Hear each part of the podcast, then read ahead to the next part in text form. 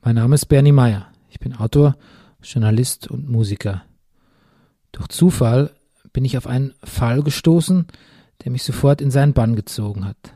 Ein schreckliches Verbrechen, geschehen mitten in meiner Heimat Bayern. Eine ganze Familie wurde getötet, ausgelöscht, ein Sechsfachmord. Und niemand weiß sicher, wer der oder die Täter waren. Das Problem? Die Tat ist fast 100 Jahre her. Auf einem Hof namens Hinterkaifeck.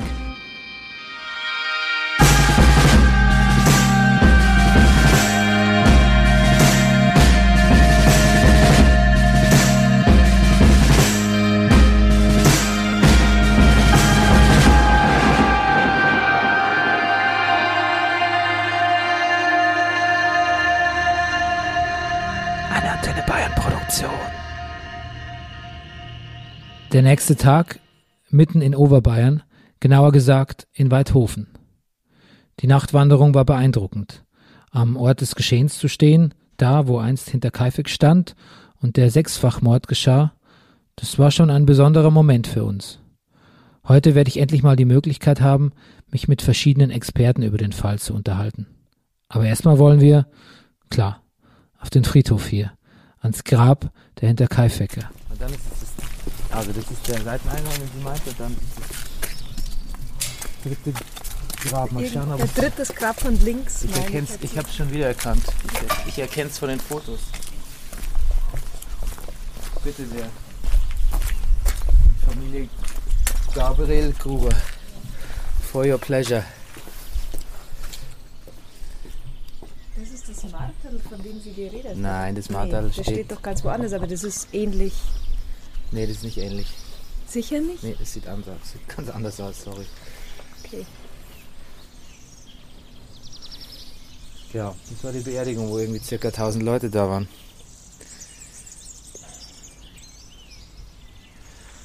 Und was ich, ja, was ich so interessant finde, auch bei, bei wenn, wir, wenn man überlegt, ob man nochmal exhumiert und versucht irgendwie Bluttests zu machen, wem, wem denn der Josef eigentlich gehörte. Es sind ja drei involvierte Parteien.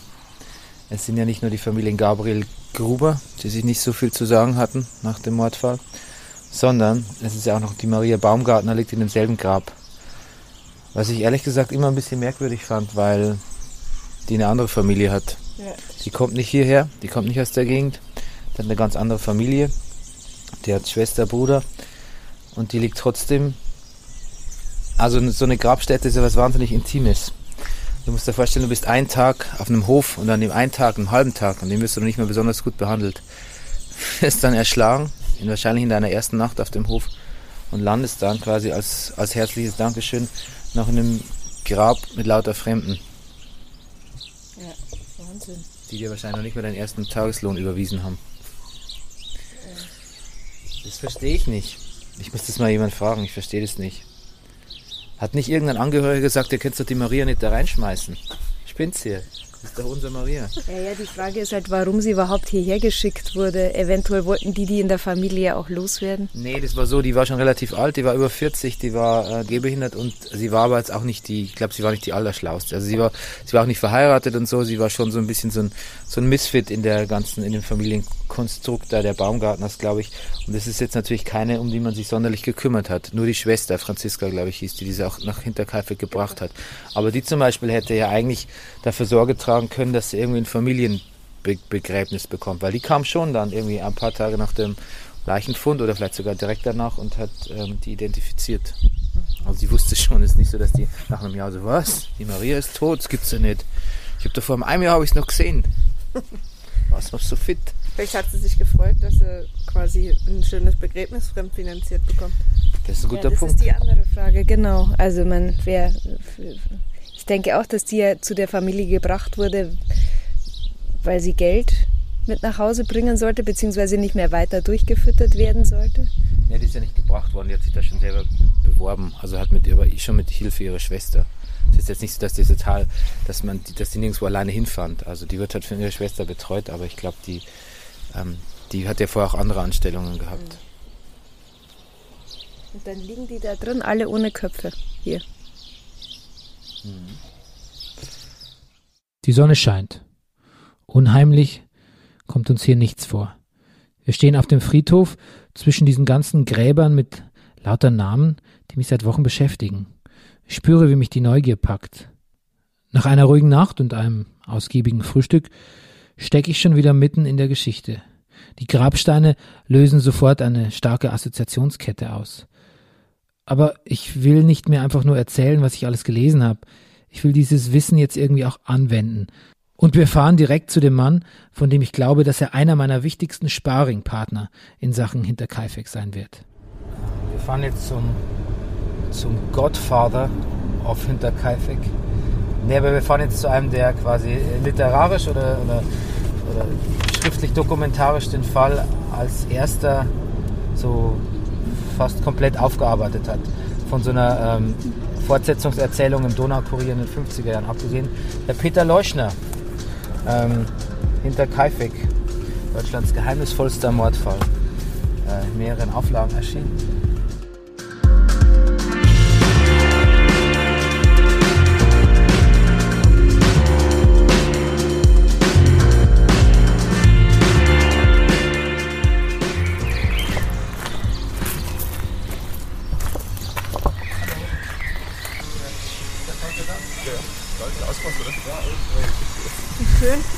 Klavier.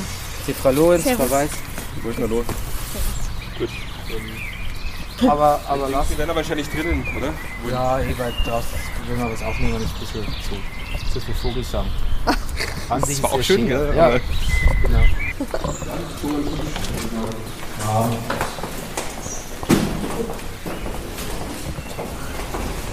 Wo kommen Sie jetzt her? Der Sohn von Peter Leuschner empfängt uns und führt uns ins Haus. Wir plänkeln ein wenig. Ich bin gespannt auf Herrn Leuschner Senior. Nach ein paar Treppen steht er dann auf einmal vor mir. Hallo, Lorenz. Hallo. Hallo, grüß Sie, Weiß. Ja, super schaut's aus. Ach, toll. Wow. Ja, Wahnsinn. Wohnen Sie im Sektorzimmer? Ja, oder? Wir beschnuppern uns erstmal. Leuschners Schloss ist äh, schon der Hammer. Ich bin beeindruckt. Aber das, das hab, also das, das, ihr geht das echt ganz geschmackvoll an, muss ich echt sagen. Ich, hab, ich, ich immer wieder, rund um Berlin gibt es ja auch viele so Schlösser, ne, die dann irgendwie renoviert werden und als Pension und so. Und da wird schon äh, Unsinn getrieben. Aber was Da gibt es einen schönen Spruch, das Schloss oder Haus ist nicht hergerichtet, sondern hingerichtet worden. Wenn man es so gut meint. Und so gut meint man es, wenn man eben alles, was Altes meint, das muss man doch alles ergänzen. Ja. Da ist er also, der große Leuschner. Wenn man sich mit dem Fall hinter Kaifek beschäftigt, kommt man um diesen Mann und sein Werk nicht herum. Sein Buch Der Mordfall hinter Kaifek hat den Stein ins Rollen gebracht, was das Interesse an dem Fall heutzutage betrifft. In immer wieder neu überarbeiteten Versionen ist es seit den 70ern erschienen und mit jeder neuen Auflage nutzt er die Chance, es zu erweitern, besser zu machen, zu präzisieren und neue Erkenntnisse in das Buch aufzunehmen. Auch ihn hat der Fall nicht losgelassen. Jeder neuen Information, die er bekommen konnte, ging er nach. Und äh, da kann ich ihn verstehen, denn dieser Fall entwickelt ziemlich schnell einen Sog, dem man sich nicht entziehen kann. Als letztes hat Leuschner noch eine kompakte Taschenbuchversion im Jahr 2009 veröffentlicht. Darin hat er noch schnell die letzten Informationen gesammelt, die er über den Fall bekommen hatte. Dann hat er versucht, die Tür hinter Kaifek zu schließen und sich vor allem auf die Restauration seines Schlosses zu konzentrieren. Aber heute will ich mit ihm schon nochmal über Hinterkaifeck sprechen. Erstmal erzählt er uns aber etwas über die Totenmasken, die bei ihm an der Wand hängen. Vor allem eine hat's ihm da angetan. Also das ist Josef Kenz. Ein Starschauspieler vergleichbar heute mit äh, Kurt Jürgens.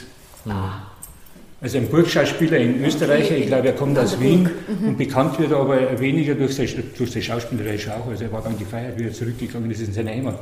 Aber der Ludwig II, unser schwuler Märchenkönig, verliebt sich in ihn und nimmt ihn mit auf eine seiner berühmten Reisen in die Schweiz. Da war der König wahrscheinlich 60 oder was und er war gerade 20. Ja, wissen wir das, dass der Ludwig schwul war? Das ist nichts Unehrenhaftes. Nee, nee, gar nichts. Aber, dem seine sexuelle Ausrichtung ist mir so wurscht, er irgendwas. Ja, aber da, also das Nein, da gibt es also so viel Beweis mit seinen Stallpolschen und mit den ganzen der ganzen Ludwig Revival-Welle vor, vor fünf Jahren oder ja, so. Die darf, das, da muss man halt schauen, ob da seriöse dabei sind. Also, da das muss man jetzt alles, das ist wie bei Hinterkaifeck.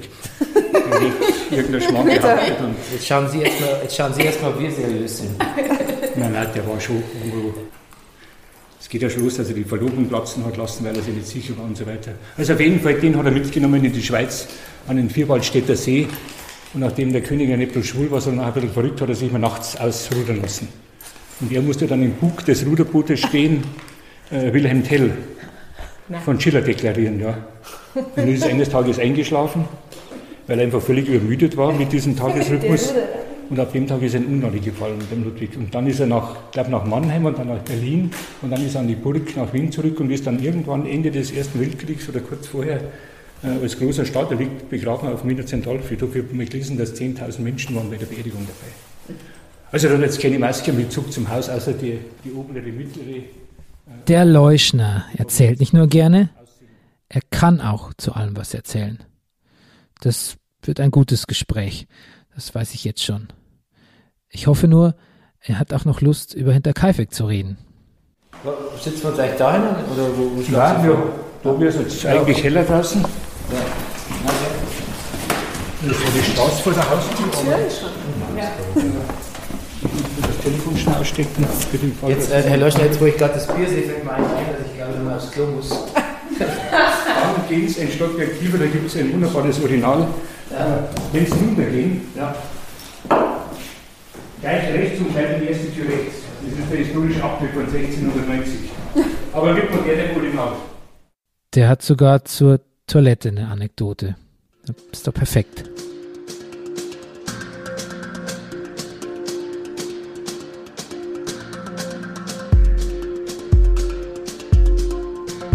Ich will jetzt über die Ermittlungen im Fall hinter Kaifek reden. Denn ich glaube, dass auch die ein Grund für das Faszinosum sind. Es gibt so viele Ungereimtheiten. Manches wirkt vielleicht nur aus heutiger Sicht so, aber anderes scheint wirklich enorm schiefgelaufen zu sein damals. Oder zumindest seltsam.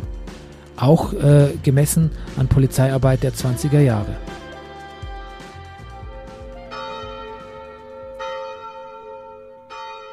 Dienstag, 4. April 1922. Nachdem Ortsvorsteher Lorenz Schlittenbauer mit seinen beiden Nachbarn die Leichen der Familie Gruber entdeckt hat, schickt er seinen Sohn Johann nach Wangen zum dortigen Bürgermeister Georg Greger, damit dieser die Polizei benachrichtigt. So wurde das damals gemacht. Auf den zwei Kilometern nach Wangen ruft der vermutlich deutlich aufgeregte kleine Junge jedem, dem er begegnet, zu, dass auf Hinterkaifeck alle Bewohner erschlagen worden seien. Weswegen sich natürlich viele Schaulustige auf den Weg machen, um den Tatort mit eigenen Augen zu sehen. Als Johann den Bürgermeister endlich erreicht, benachrichtigt dieser die zuständige Kriminalpolizei in München und macht sich dann mit zwei Beamten aus der nahegelegenen Gendarmeriestation Hohenwart auf den Weg nach Hinterkaifeck, um den Tatort zu sichern. Als sie an dem Hof ankommen, so gegen 18 Uhr ist das, sind schon circa ein Dutzend Schaulustige und Lorenz Schlittenbauer vor Ort. Johanns Erzählungen haben eine Menge Leute aus der Gegend gelockt.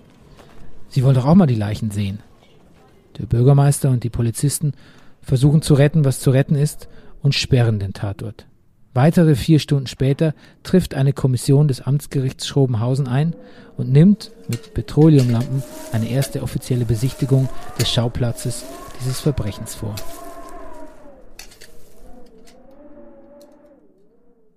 Ungefähr zur gleichen Zeit bricht in München unter der Führung von Kriminaloberinspektor Reingruber, der wird noch ziemlich wichtig für uns, eine sechsköpfige Ermittlungstruppe auf, die erst um 1.30 Uhr nachts beim Bürgermeister in Wangen eintrifft. Da es für sofortige Ermittlungen zu dunkel und zu spät ist, beschließt man, es am Morgen zu versuchen. Um 5.30 Uhr bricht die Gruppe dann nach Hinterkaifeck auf, zusammen mit Bürgermeister Gregor und Lorenz Schlittenbauer, denn er ist der Ortsvorsteher. Nach ihrer Ankunft besichtigen die Münchner erstmal den Tatort ganz genau und schießen die Fotos, die wir auch heute noch sehen können.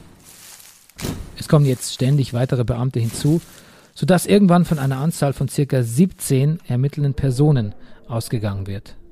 Die Protokolle, die dabei von den Münchnern und der örtlichen Gerichtskommission angefertigt werden, beinhalten dabei auch wichtige Informationen für die Ermittlungen, aber übersehen auch einige nicht unwesentliche Dinge. Also ich habe mich bei meinen ganzen Recherchen einfach nur auf die Akten verlassen, weil ich relativ früh beim ersten Buch, also in den 70er Jahren, 77, wo ich das erste Mal recherchiert habe, äh, schon gemerkt habe, äh, dass da jeder seine eigene Wahrheit und seinen eigenen Täter im Kopf hat. Ja, ja lass uns jetzt doch mal zu, zurückgehen. Also Sie kennen den Fall aus, aus Ihrer Kindheit einfach, oder? Weil, weil Sie da aus der Gegend sind, oder? Das war ich bin gebürtiger Ingolstädter, Jahrgang 47 und äh, bin groß geworden in einer Zeit, in der es weder einen Fernseher gab, äh, noch ein Video oder sonst irgendwas, wo man sich die Freizeit verdrödelt, sondern wo man halt abends zusammengesessen und geredet hat. Apropos, Sie können das Handy ausschalten. Dass man gleich, gleich schlechtes Gewissen bekommt beim Zusammensitzen und Reden. Dann. Milch und Zucker? Sahne wollte ich sagen. Sahne hätte ich, ich, ich hätte gerne. Sahne. Ja. Und ein Apfelstrudel mit Vanillesoße. Wow. Musst du nicht messen, Hilger. Aber kann man natürlich auch schlecht Nein sagen. Leuschners Frau Helga bringt uns Kaffee und Apfelstrudel. Langsam fühle ich mich ganz wohl hier. Äh, den Peter Leuschner konnte ich vorher nicht wirklich so einschätzen, vor allem nicht seine Lust, über Hinterkaifeck zu reden. Aber wie wir hier so sitzen in seinem Schloss mit dem Apfelstrudel und über sein Buch reden, da merke ich schon, warum er diese Bücher geschrieben hat. Wie der Fall ihn fasziniert hat und auch heute noch fasziniert so wie mich. Aber deswegen gleich ein Buch drüber schreiben? Ich will wissen, wie es dazu kam. Und was hat dann den Ausschlag dafür gegeben, dass Sie das Buch dann geschrieben haben? Ich meine, 78 kam es raus. Ja, den Ausschlag gegeben hat ein Telefonat, das ich dienstlich, ich musste jeden Tag als Redakteur, weil ich bin dann 74 durch die Z nach München gewechselt und da musste man jeden Tag noch 30 oder 40 verschiedene äh, bayerische Polizeidienststellen abrufen, jeweils den Pressesprecher verlangen Manchmal gab es keinen, da hat man mit dem Dienstgruppenleiter oder mit dem Chef geredet, was Neues gibt. Ist halt undenkbar, ich kriegt man einen vorgefertigten Bericht auf den Tisch geknallt und aus und, oder über, per E-Mail, was weiß ich. Und hatte sich da so ein bisschen freundschaftlicher Kontakt mit dem damaligen Pressesprecher im Polizeipräsidium Augsburg entwickelt, äh, in Hubert Brach, Brachert. Und da hat man halt damals auch noch die Zeit gehabt, dass man mal ein bisschen persönlich ratscht und dann hat er mir erzählt, der schreibt, ich habe ihn dann einmal gefragt, Herr Brachert, kann sein, dass Sie in Augsburg noch Akten haben. Ich wusste zwar, dass die verbrannt sind, aber hätte sehen können, zu Hinterkaifeck. Und dann sagt er, ja, ich habe neulich mal auf dem Speicher gestöbert, oben, das ist auch ein historisches Gebäude in Augsburg in der Nähe des, des Hauptbahnhofs, und da sind Akten noch da. Da war ich natürlich wie elektrisiert. Mhm. Und dann sagt er, ja, der, der sage ich, meinen Sie, ich darf da reinschauen und darf, man, darf die mal sichten? Äh, ich würde da gerne ein Buch draus machen, hat er mir eben erzählt. Er schreibt auch Bücher, er hat was über Skigymnastik gemacht und so Geschichten. Was über Skigymnastik? Skigymnastik. Und dann bin ich halt eines Tages nach Augsburg gefahren und dann hat er die Akten geholt und dann war aber noch nicht geklärt, ob ich sichten darf. Dann hat er witzigerweise in meinem Beisein hat er im äh, Innenministerium in München angerufen. Und der Chef, äh, der oberste für ihn war ein Ministerialdirigent Karl Krampul. Der ist dann später Regierungspräsident der Oberpfalz mit Sitz in Regensburg geworden. Und dem hat er also vorges vorgesagt, hier ist äh, Polizei, Kriminalhauptkommissar Brachert, äh, Augsburg und da sitzt ein Herr Leuschner bei mir und der will da einen Mordfall hinter Kaifeck. Mein Glück war, dass der Krampol überhaupt nicht wusste, was hinter Kaifeck ist und überhaupt nicht die Dimension und diesen Mythos überrissen hat, sonst hätte er wahrscheinlich damals schon gesagt, nein, lassen wir keinen reinschauen. Mhm. Und der Krampol hat dann jovial zum Brachert am Telefon gesagt, ja, wie alt ist der Fall 22 passiert und jetzt haben wir, das war dann 76, ja, ja wird 76 gewesen sein, 77. Ja, ja, selbstverständlich. Aber Sie müssen da ein paar Auflagen machen und dann musste ich unterschreiben, äh, dass ich die Akten nur im Beisein eines Beamten des gehobenen Dienstes sichten darf und dass ich nichts kopieren darf. Was irgendwie ein bisschen natürlich eigenartig war. Ich, ich, ich saß dort und durfte alles abschreiben, kopieren durfte ich es nicht und es war halt immer ein Beamter dabei. Das war mir relativ wurscht, ob der daneben mir sitzt oder nicht. Und dann habe ich aber dann relativ schnell die Brisanz, die eben der Herr Krampel als oberster Polizist in Bayern im, im Ministerium nicht erkannt hatte, äh, erkannt, Äh, da lagen dann abgeheftet auch Briefe drin, Anfragen von anderen Journalisten, zum Beispiel von der, von der Illustrierten Revue. Mhm. Der Chefreporter wollte eine Serie über nicht geklärte deutsche Kriminalfälle machen und der zur Antwort bekommen, es besteht kein öffentliches Interesse, äh, abgelehnt. Genauso habe ich mir das vorgestellt. Jetzt stecken wir mitten im Thema. Wie genau ist denn die Ermittlungsarbeit zu bewerten? Was hat die Polizei damals falsch gemacht? Welche Motive hatte eigentlich Kriminaloberinspektor Reingruber? Und was für eine Rolle spielte die Zeit, in der sich das alles abgespielt hat? Was fehlt denn eigentlich jetzt? Also die Augsburger Akten fehlen, aber die, die sind definitiv vernichtet. Aber was ist denn Wobei die identisch sind natürlich mit denen, die jetzt aufgetaucht sind. Es ist doch so, dass die. Oder fast identisch sein die, müssen, da kann nicht sehr viel anderes drin sein. Ich habe gelesen, dass äh, im Prinzip ab 1922 die Münchner Akten geführt haben über den Fall. Weil die zuständig waren, weil Bayern damals so aufgeteilt war, dass eben Ingolstadt gab es keine eigene Kripo, das war eine ganz normale Polizeistation. Die Kriminalpolizei ist in Bayern gerade auf dem Aufbau, die Münchner sind Vorreiter als Landeshauptstadt. Ja, also und die sind dann einfach zuständig für ganz Bayern. Offensichtlich, es muss dann später einmal, ich habe jetzt für die Polizeigeschichte Bayern nicht so sonderlich interessiert, aber irgendwann muss das einmal gegliedert worden sein, dass welche für Oberbayern und welche für was weiß ich was zuständig sind. Aber damals war es so, 22, dass München für ganz Bayern wohl für Mordfälle, Kriminalfälle zuständig war. Also viel kann da eigentlich nicht fehlen, oder? Nein, viel fehlt ja nicht viel, ganz sicher also ich meine, es fehlen doch eigentlich, es fehlen die Obduktionsberichte, die unmittelbaren fehlen, oder? Das ist doch hier über Telefonprotokolle und Die gibt es überhaupt nicht, da gibt es... Äh, aber jetzt sind wir schon mitten im Mythos drin. Ja, Warum fehlen die? Ja. Doch die Polizeiarbeit in Hinterkaifeck bietet auch noch andere Ungereimtheiten, die sofort auffallen. Dr. Guido Goller schreibt darüber in seinem Buch Hinterkaifeck, Autopsie eines Sechsfachmords. In Bezug auf die Tatortarbeit sind erste Unregelmäßigkeiten feststellbar. Auch nach dem Eintreffen der ersten Beamten unterbleibt eine Absperrung des Tatanwesens, in der Folgezeit und bis zum Abriss des Einödhofs im Februar 1923 wird der Tatort von ermittelnden Beamten sporadisch aufgesucht. In dieser Zeit ist der Tatort frei zugänglich, sodass neben Verwandten der Opfer zahlreiche Tatorttouristen den Einödhof aufsuchen und besichtigen können. Es werden nur fünf Tatortfotos aufgenommen, deren Aussagekraft zudem durch die nachträgliche Rekonstruktion der Auffindesituation sowie die aus ethischen Gründen vorgenommene Manipulation der Leichen beeinträchtigt wird. Unter anderem lässt sich die Lage der Leiche von Cecilia Gabriel anhand des Bildmaterials nicht auf Anhieb bestimmen, sondern kann unter Hinzuziehung der einschlägigen Augenscheinprotokolle lediglich vermutet werden. Die Polizeihunde können aufgrund des Schneefalls und des Regenwetters am 5. April 1922 keine Witterung aufnehmen. Auch hier kommt erschwerend hinzu, dass am Auffindetag zahlreiche Personen das Tatanwesen betreten. Daktyloskopische Spuren werden nicht gesichert, obgleich das Fingerabdruckverfahren im Deutschen Reich seit 1906 angewendet wird. Die Beamten der Münchner Kriminalpolizei verlassen den Tatort am 5. April 1922 nach zehn Stunden. Das Tatanwesen, Dachboden Scheune, wird in der Kürze der Zeit nicht systematisch untersucht. Trotz der mitgeführten Spürhunde kann die auf dem Dachboden über dem Bodentrakt versteckte Reuthaue nicht gefunden werden. Womöglich gehen die Beamten zu diesem Zeitpunkt davon aus, die Tatwaffe bereits entdeckt zu haben. Da steckt vieles in den Kinderschuhen natürlich damals, kriminalistisch überhaupt auch was äh, Fingerabdrücke und so, weit, und so weiter angeht, die gibt es zwar, aber das wird ja nicht so richtig eingesetzt. Und die Fotos, man, kann ja nicht, man kommt ja nicht mit einer Kamera und, äh, und einem Ersatzfilm, sondern man hat halt nur eine begrenzte Anzahl von Fotoplatten in, in einem kleinen Auto, wo vier Beamte drin sitzen oder so. Ich glaube, zu fünft waren es und der Diensthund.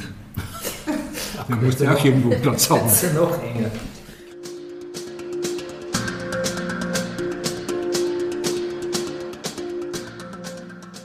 Telefoniere mit Axel Petermann. Eigentlich sowas wie der Rockstar unter deutschen Profilern. Also zunächst mal, Sie haben das äh, Buch von dem Herrn Leuchner gelesen? Ja, also da bin ich ganz ehrlich, ich habe das diagonal gelesen, das, was den Tatort betrifft. Das ist ja so mein Handwerkzeug.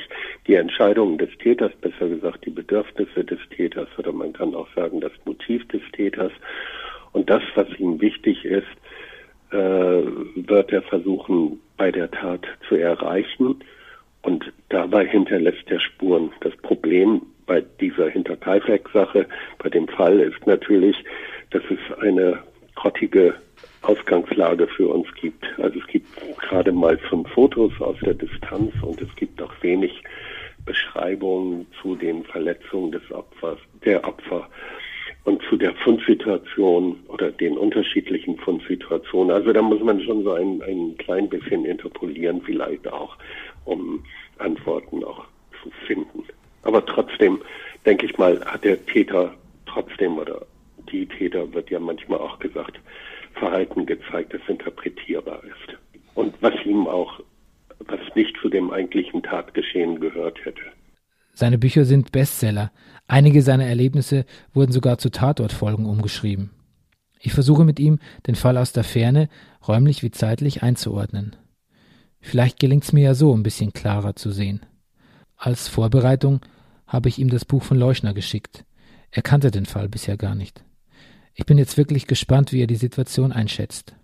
Wie beurteilen Sie denn die, die Polizeiarbeit ähm, von damals, zumindest das, was dokumentiert wurde? Da gibt es ja, ja, natürlich also viele, die da, die, da, die da unken und aber auch viele, die Verständnis zeigen. Ja, also die Dokumentation ist eher kärglich, sage ich mal. Ich weiß es aber, dass früher äh, nicht viel fotografiert wurde. Ich selbst habe äh, das Glück, dass ich mal einige alte Fotografien, diese Plattenfotografien äh, dann bekommen konnte und das waren auch nur fünf oder sechs oder maximal acht Fotos, die man gemacht hatte. Man schien wohl nicht so viel Wert auf die äh, auf das Detail zu legen. Also die Übersicht, die war wichtig. Hier haben wir ein Foto, war ja auch noch nicht so lang, äh, dass man fotografierte am Tatort.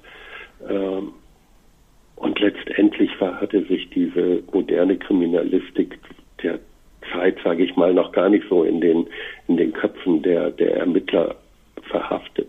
Also es hat quasi ein neues Zeitalter in der Kriminalistik gegeben, in der Spurensuche.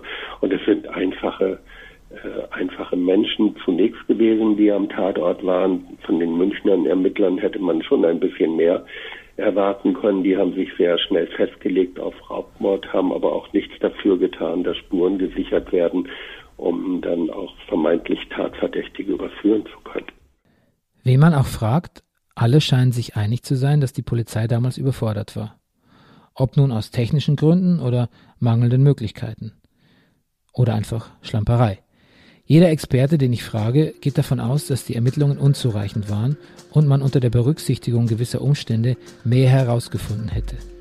Ich habe zum ersten Mal wirklich das Gefühl, in einer Sackgasse zu stecken.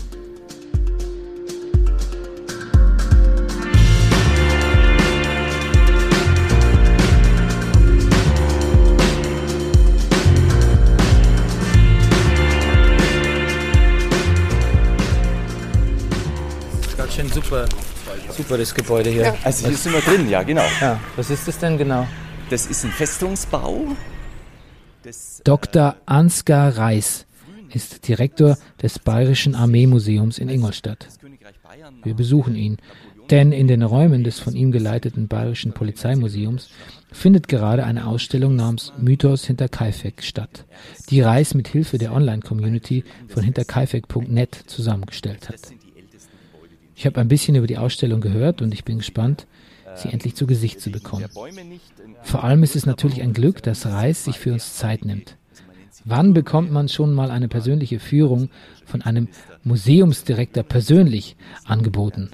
Noch dazu, wenn er so schick gekleidet ist. Am Anfang der Ausstellung war natürlich von meiner Seite waren eigentlich zwei Gedanken. Erstens einmal war der Gedanke, wir wollen nicht den Fall lösen. Also wir wollen jetzt nicht eine neue Theorie oder Verschwörungstheorie in den Raum setzen, sondern wir wollen verschiedene Varianten zeigen. Ah, die Stimme der Vernunft. Aber ähm, wir stehen ja erst am Anfang unserer persönlichen Recherchen. Wir dürfen noch ein bisschen unvernünftig bleiben. Also für uns war das selbstverständlich. Ähm, äh, aus einerseits dem Gesichtspunkt, äh, dass wir der Überzeugung waren, dass es tatsächlich nicht klar ist, und andererseits aber auch, weil man natürlich, wenn Sachen schon längst verjährt sind, das vielleicht ja auch problematisch sein kann bei einem Verbrechen dann für Familienangehörige und so, die es weiterhin noch gibt, auch wenn es 100 Jahre her ist oder, oder und 95. Sie sind ja eine Behörde, also das ist ja auch nochmal eine andere... Das ist nun gut, wo wir haben da natürlich gewisse Freiheiten, aber wir wollen uns, aber sozusagen, aber wir waren auch wirklich der Überzeugung, dass es, meine, es gibt ja immer die äh, sehr, also eine Majorität von, von Leuten, meint ja immer, dass der Lorenz Schüttenbauer da jetzt wahrscheinlich der Mörder ist. Wir haben da ganz große Zweifel. Also wir halten das aus vielen Gründen auch für nicht plausibel. Also und, und es gibt viele Gegenargumente, die deutlich dagegen sprechen und die das auch wieder sehr unwahrscheinlich machen. Okay, das ist ja ein klares Statement gegen die Schlittenbauer Theorie. Interessant. Das andere ist, dass ich gesagt habe, uns interessiert jetzt auch nicht nur im Sinne, wobei das ist ja bei vielen Krimis oder so auch der Fall, das ist ja ein großes Thema auch bei dem Thema Crime. Es geht nicht bloß um das Verbrechen, sondern es geht um den Spiegel der Zeit. Also es geht ums, wir wollen ein Fenster öffnen in diese Zeit 1922, am Ende des Ersten Weltkriegs, in die Zeit allgemein und ganz speziell auch vor allem in die Polizeiarbeit. Also das war für uns ein ganz wichtiges Motiv, wo wir da intensiv dran gearbeitet haben. Deshalb ist genau die Polizeiorganisation. Also das ist, wir haben da drüben, also die, die bayerische Staatsregierung und unten dann irgendwann die Polizeistrukturen zu analysieren versucht. Das ist tatsächlich komplex. Tja, da müssen wir uns jetzt wohl ein wenig durcharbeiten. Und ein zentrales Problem im Fall, also in der Untersuchung zu Hinterkaifeck war, dass ganz unmittelbar vor dem Mord die Polizeistruktur, die Zuständigkeit verändert wurde. Also das war das erste Mal, dass jetzt dieser Münchner Kommissar zuständig war für einen Mordfall so weit draußen auf dem Land. Ah, der Münchner Kommissar. Da ist er wieder, der Rheingruber. Also die hatten das vorher nie. Der war vorher nur für München zuständig. Das schafft viele Probleme, weil natürlich unklar ist, wer sind die Ansprechpartner, wie arbeiten die verschiedenen Polizeibehörden zusammen. Und auch die Gendarmerie, das Gendarmerie ist ja die staatliche Polizei, die auf dem Land tätig ist, die dann da zuständig war, für die, also halt als erste auch hinkam, die war sich über diese Zusammenarbeit nicht so richtig im Klaren. Und ich würde auch sagen, im Grunde hatten die auch keine richtige Lust auf diese Zusammenarbeit, dass da plötzlich dieser Münchner Kommissar kommt und ihnen sagt, wie man es macht. Also da gibt es ein ganz großes Kommunikationsproblem. Der redet eine andere Sprache, also wortwörtlich einen anderen Dialekt. Ähm, das ist gegenüber der Gendarmerie so und ist natürlich erst recht gegenüber der Bevölkerung so. Also ah, Rheingruber, das Münchner Alien äh, im Donaumoos. Da habe ich sofort eine Vorstellung. Also der Rheinbrechter und die Einheimischen, äh, die, die, die finden keine Kommunikationsebene.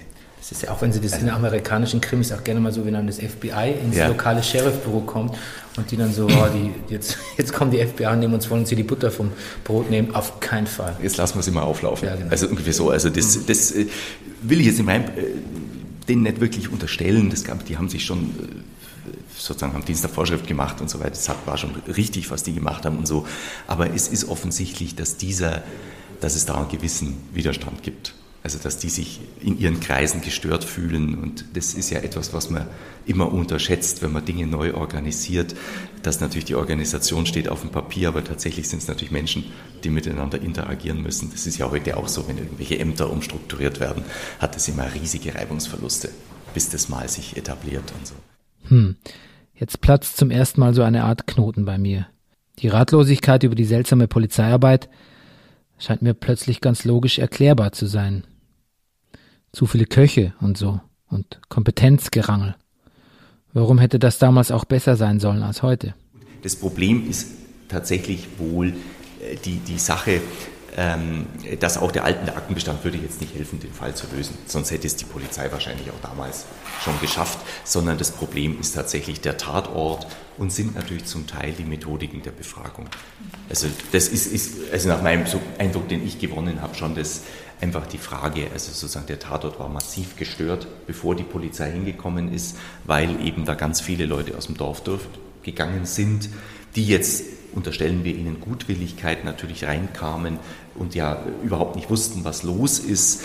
Ähm, es gibt ja keine Elektrizität da drin, also sprich das Licht ist entsprechend ganz schlecht oder war am Abend dann gar nicht mehr vorhanden, ist ja erst am Spätnachmittag entdeckt worden oder am Nachmittag, glaube ich, ist entdeckt worden. War das generell bei den Höfen so oder war das, ist das eher ein Kennzeichen von Hinterkaifeck, dass die einfach noch, kein, noch keinen Strom haben? Das hängt daran, dass er ein bisschen abseits gelegen ist. Ja, einfach. Also, also ein technisches Problem. Ist ein technisches Problem, ja. Also sonst hat sich das jetzt schon relativ verbreitet. Nee, aber jedenfalls äh, haben die ja dann diesen, diesen Leichenhaufen irgendwie gefunden und haben natürlich die Leute das auseinandergezerrt, um überhaupt einmal zu schauen, was da ist. Aber dadurch ist natürlich der ganze Tatort so gestört worden. Jeder hat überall Fingerabdrücke hinterlassen, alles ist hin und her gerutscht worden. Also die Polizei hat natürlich einen extrem gestörten Tatort vorgefunden, also was nicht die Ermittlungen enorm erschwert hat. Und das andere, was ich sagen müsste, so wenn man diese Sachen liest, ähm, also ich sage immer ganz trivial, die Polizei hätte das machen müssen, was, was, was Maigret in den Romanen von Simenon immer tut, wenn er auf so einen Fall stößt, wenn was unbekannt ist, der setzt sich dort ins Wirtshaus und wartet, bis ihn jemand anspricht. Trinkt dort ein Bier. Also sozusagen, das, also sozusagen hat, die Polizei hat nicht versucht, an die Bevölkerung wirklich ranzukommen, sondern mhm. die haben einzelne Leute dann in die Gendarmerie halt in, das, in ein Zimmer vorgeladen und, und dann vernommen. Aber was natürlich von vornherein eine Situation ist, wo unheimlich viel Abstand da ist, wo die Leute dann äh, zum Teil nicht bereit sind zu reden oder möglichst viel verschweigen. Äh, es ist ja der Fall in vielfacher Hinsicht, hat ja auch Hintergründe, die sehr unangenehm sind. Also das Thema Inzest haben wir ja auch schon im Vorfeld mal angesprochen. Das ist etwas, worüber man nicht gern redet, dann, äh, wo vieles verschwiegen wird. Also diese Vernehmungssituation war sicher nicht ideal. Und dann kommt der Rheingruber mit seinem Zwicker und seinem ich, gewachsenen Bart und seinem Anzug. Natürlich und seinem Münchnerisch und, und das ist natürlich... Und fährt auch gleich wieder. Und fährt gleich wieder. Also das ist schon, also sozusagen, das, äh, die Polizei war viel zu wenig vor Ort. Also das würde man heute definitiv sagen. Und also wie gesagt, also deshalb ganz extrem ist es ja, ich weiß nicht, ob Sie die, die Sachen kennen, aber bei McRae ist es ja ganz extrem, dass er, er setzt sich wirklich halt in die Kneipe, trinkt da ein Bier und irgendjemand fängt dann an zu reden. Also das ist irgendwie, und das, das hat man ja überhaupt nicht gemacht, sondern es war konfrontativ, es war ein großer Abstand, auch zwischen Polizei und Bevölkerung. Also das ist auch wieder ganz interessant.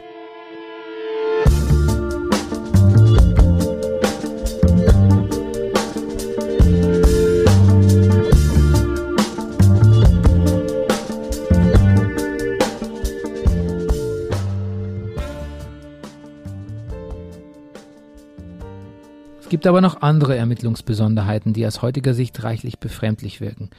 Vor allem die seltsame Obduktionsart vom Landgerichtsarzt Aumüller.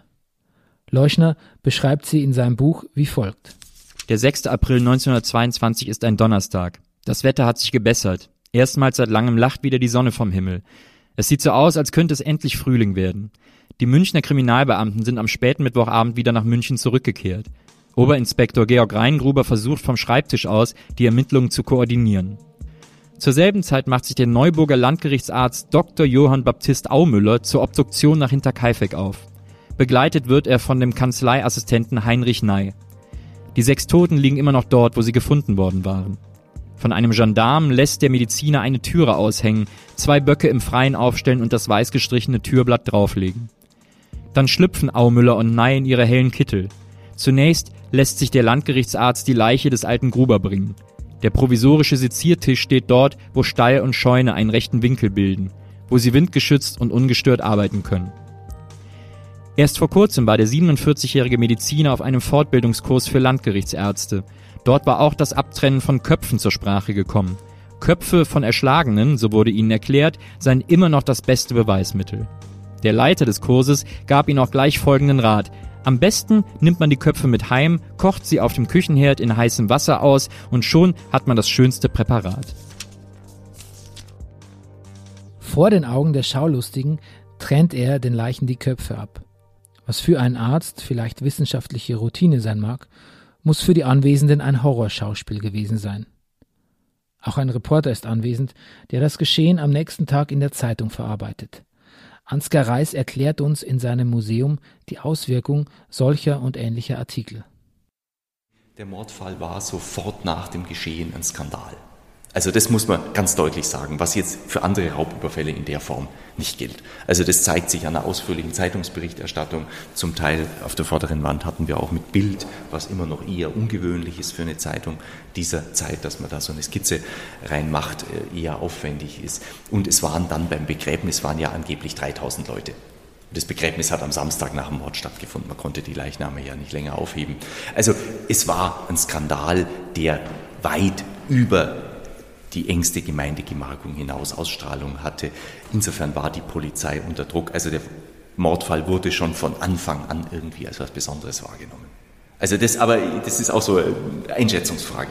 Klar, und dann werden aber natürlich auch noch sechs Leichen in einem Grab beerdigt, noch dazu kopflos. Ist es natürlich, natürlich nicht gering Sensationswert. Das, ich glaube, diese ganzen Umstände, diese Obduktion hat dann nochmal dazu beigetragen. Die hat ja auf dem Hof stattgefunden. Man konnte da mehr oder weniger zuschauen. Mhm. Ähm, man hat dann der Gerichtsmediziner aus München, der jetzt durchaus auch professionell gearbeitet hat, der hat halt äh, gesagt, die Körper, an denen ist nichts erkennbar, aber die Schädel muss ich mitnehmen, weil die Schädelverletzungen, die muss ich genauer untersuchen. Es war aus seiner Sicht ein rationales Vorgehen, die abzutrennen und die nach München in die Gerichtsmedizin mitzunehmen, äh, zu präparieren. Es gab ja am Anfang die Frage, was ist das Tatwerkzeug? Deshalb musste man diese Schlagspuren an den Köpfen untersuchen. Also er hat aus seiner Sicht rational gehandelt, aber natürlich aus der Sicht der Menschen ist es natürlich gruselig. Also das kann man jetzt nicht. Sie, Sie schauen entsetzt auf, diese, auf die Obduktion. Also man muss deutlich dazu sagen, also die Schädel sind eben, die gibt es auch nicht mehr, die Schädel, die Originalen, das sind natürlich hier nur Images. Also das sind Bilder, wo man äh, halt jetzt die Ausstellungsmacher äh, versucht haben, also diese Schlagstellen einzutragen. Das sind natürlich die, die richtigen Schädel.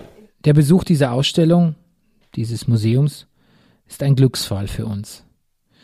Ich verstehe jetzt mehr und werde mit der Nase noch einmal auf die offensichtlichen Zusammenhänge gestoßen und muss nicht mehr an der Frage verzweifeln, warum die Polizei anscheinend so nachlässig gearbeitet hat. Dr. Reis ist ein toller Gesprächspartner und steckt mitten im Thema. Wie eigentlich alle, die ich auf meiner Reise zum Thema Hinterkaifeck treffe. Und was ja. mir gestern an dem Tatort quasi, als wir da mhm. in der Hofstelle waren, habe ich mir noch gedacht, na, das ist ja das eine, ob ich die in so einem, in so einem Furor zusammenhau alle. Mhm. Und dann mhm. habe ich aber theoretisch mindestens noch ein paar Sekunden, wenn nicht Minuten Zeit, um mich zu beruhigen, um mich durch den Futtergang in die Wohnung zu zwängen, mhm. dort Türen zu öffnen und im Prinzip auch nochmal Zeit, so kontemplativ, ähm, bevor ich dann die nächsten bei meinem Blutrausstand fortsetze. Das, das finde ich nochmal ein bisschen, das, das hat mich immer sehr das fand ich immer sehr beunruhigend. Das ist ja da. Weil es bleibt halt einfach, der Ablauf der Morde bleibt einfach unklar. Also man kommt, kommt dazu, da einfach nicht, nicht ran. Also äh, wer jetzt wirklich als erster ermordet wurde. Man hätte theoretisch. Immer, das ist, ähm, ist leider mit den Methoden damals war das. Aber ich, ich denke, wahrscheinlich war dieser Tatort, man muss sich ja auch vorstellen, also sozusagen so, so ein Bauernhof ist natürlich auch nicht so sauber wie ein modernes Gebäude. Also das ist ja allein schon, wenn ich einen groben Holzstiel habe, ist es schon mit den Fingerabdrücken. Das wäre selbst heute nicht so einfach, da einen vernünftigen Fingerabdruck zu kriegen. Ich habe äh, die, die Geräte sind natürlich, es gibt eine Verschmutzung, es gibt grobe Textilien, es gibt grobe Holzbohlenböden oder so. Da ist natürlich auch nicht so einfach, Spuren so exakt zu. Also hier, wenn das jetzt so alles so sauber und schön gehobelt ist, dann ist das ja natürlich einfacher, wie wenn ich jetzt äh, einen, einen Lehmboden habe. Also das muss man, muss man der Polizei ein bisschen zugute halten, also dass das vielleicht auch, auch, äh, auch heute nicht ganz einfach gewesen wäre. Ich meine, heute hätte man das sicher genau rekonstruieren können irgendwie, aber das war mit den damaligen Mitteln wahrscheinlich fast nicht machbar.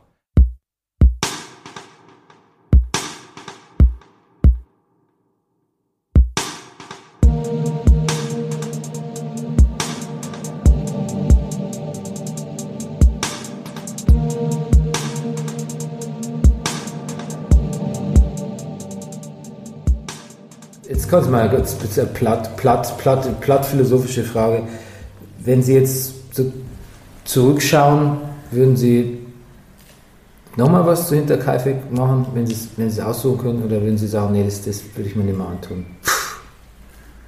Das ist in der Tat eine schwierige Frage. Also ich habe es damals sicher nicht als Sensationsgier getan, sondern ich, das Thema saß von Kindheit an in meinem Kopf und der Fall saß im Kopf und äh, wie man ja heute weiß, sitzt er nicht bloß bei mir im Kopf, sondern in Tausenden oder sogar Millionen Menschen auch im Kopf.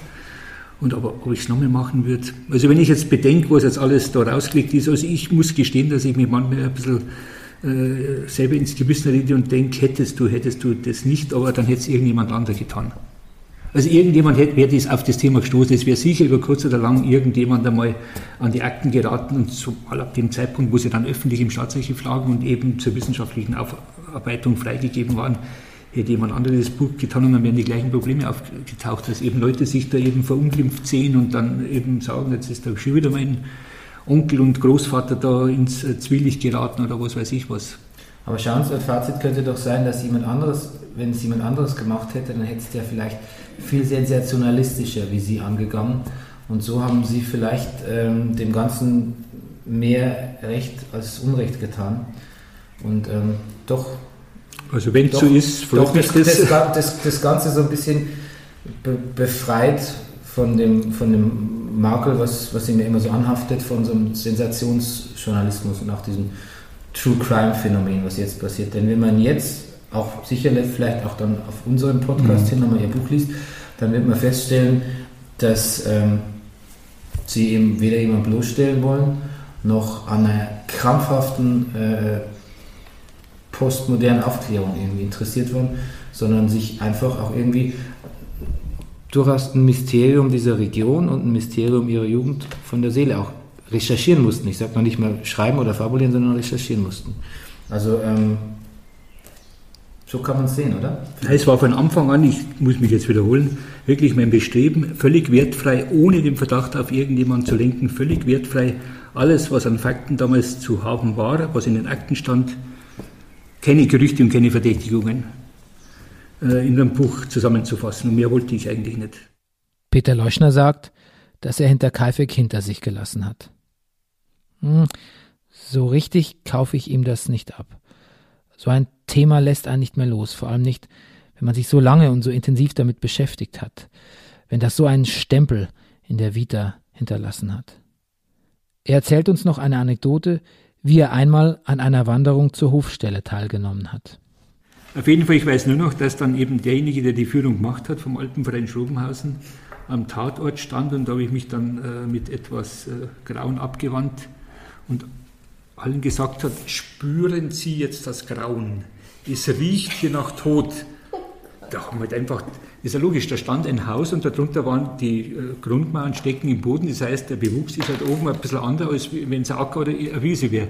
Da blühte halt irgendein Thymian, der halt ein bisschen eigenartig riecht. Und jetzt hat er, und dann standen die alle dort und haben gesagt, ja, sie spüren das auch. Und haben wir gedacht, ja gut, wenn die das spüren, dann also da habe ich damit sowas schon ein bisschen ein Problem. Ich habe größtes Verständnis, dass die Leute es an den Tatort zieht. Das ist einfach so. Das hab, hab ich, ich bin auch hingefahren. Mhm. Warum soll ich für mich etwas in Anspruch nehmen, was ich dem, dem anderen mit abspreche? Ja. Aber dass man dann eben sich da so, das geht jetzt auch für mich dann ins Esoterische, also da habe ich dann ein bisschen ein Problem damit. Wir verabschieden uns herzlich. Als wir im Auto sitzen, bleibt er noch lange Thema. Und manchmal es, gibt so, es gab so verschiedene Momente in dem Interview. Es gab Momente, da sagt er irgendwie so, ah, da müsst ihr nachschauen, das ist ein komisches Detail. Aber dann gibt es auch wieder so Momente, da sieht man, da glaubt da glaub ich sowas wie so ein, so ein, so ein altes Feuer irgendwie. Genau, da leuchtet es so in kurz seinen Augen. leuchtet und so wo er so denkt so, genau. das ist doch Jetzt. vertrackt irgendwie, das stimmt schon. Da müsste ich noch mal ein Jahr vielleicht im Archiv in den Akten wühlen. Das aber hat er auf jeden Fall einmal noch gesagt, wo ich mir dachte, der steht morgen da wieder in München vor dem Stadtarchiv. Ja, aber andererseits finde ich, er kann einem auch schon voll den Wind aus den Segeln nehmen, wenn man irgendwie so ein interessantes Detail äh, ausgräbt, auf das man ganz stolz ist und er dann so sagt so, ja, das ist halt eins von 140.000 ungeklärten Dings, was nie jemand beweisen kann und ja. so, womit er natürlich auch recht ja, hat. Ja, eben, genau. Aber wo er dann auch so ein bisschen einem den, den Wind aus den Segeln nimmt. Also sehr interessant auf jeden Fall und äh, wir haben eine sehr, sehr ausführliche Schlossführung. Mhm, also bisheriges Highlight.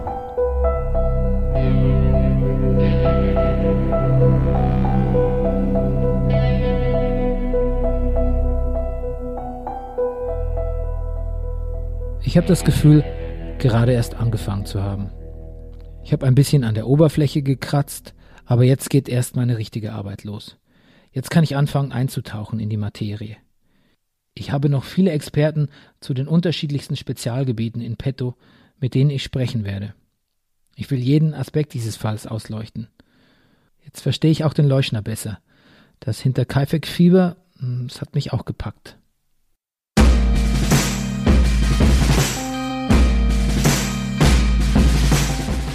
Nächstes Mal bei Dunkle Heimat hinter Kaifek. Was waren die Grubers eigentlich für eine Familie? Wie muss man die verstehen? Ihre Lebensumstände und alles, was die getan haben? War der Mord an ihnen am Ende nur ein Zufall? Waren sie buchstäblich zur falschen Zeit am falschen Ort? Es war dazu nicht eine völlig normale Familie und Inzest und Blutschande war wahrscheinlich äh, durchaus salonfähig. Äh, das ist sicher nicht bloß in Hinterkaifeck passiert. Das war in Niederbayern auf Einethöfen, das war im Bayerischen Wald wahrscheinlich und auch auf Nicht-Einethöfen, das war auch in Städten so. Die sind aber nicht dort erschlagen, wo sie gefunden wurden, weil das diese Siebenjährige sich dann noch Haare ausgerissen hatte. Das könnte sie nicht tun, wenn sie unter einem Berg von zwei anderen Leichen begraben ist, sondern ich glaube, die hat man mal dort liegen lassen und dann hat man übers Wegräumen gerichtet und ist draufgekommen, dass die noch lebt. Das ist was, was man bei diesem Fall überhaupt nie vergessen darf. Ähm, das ist auch ein, ein Punkt, den, wo ich mich mal selber auch immer mal wieder zurückholen muss. Es ist immer noch ein Mord mit sechs Opfern bis zu einem kleinen Kind, ja.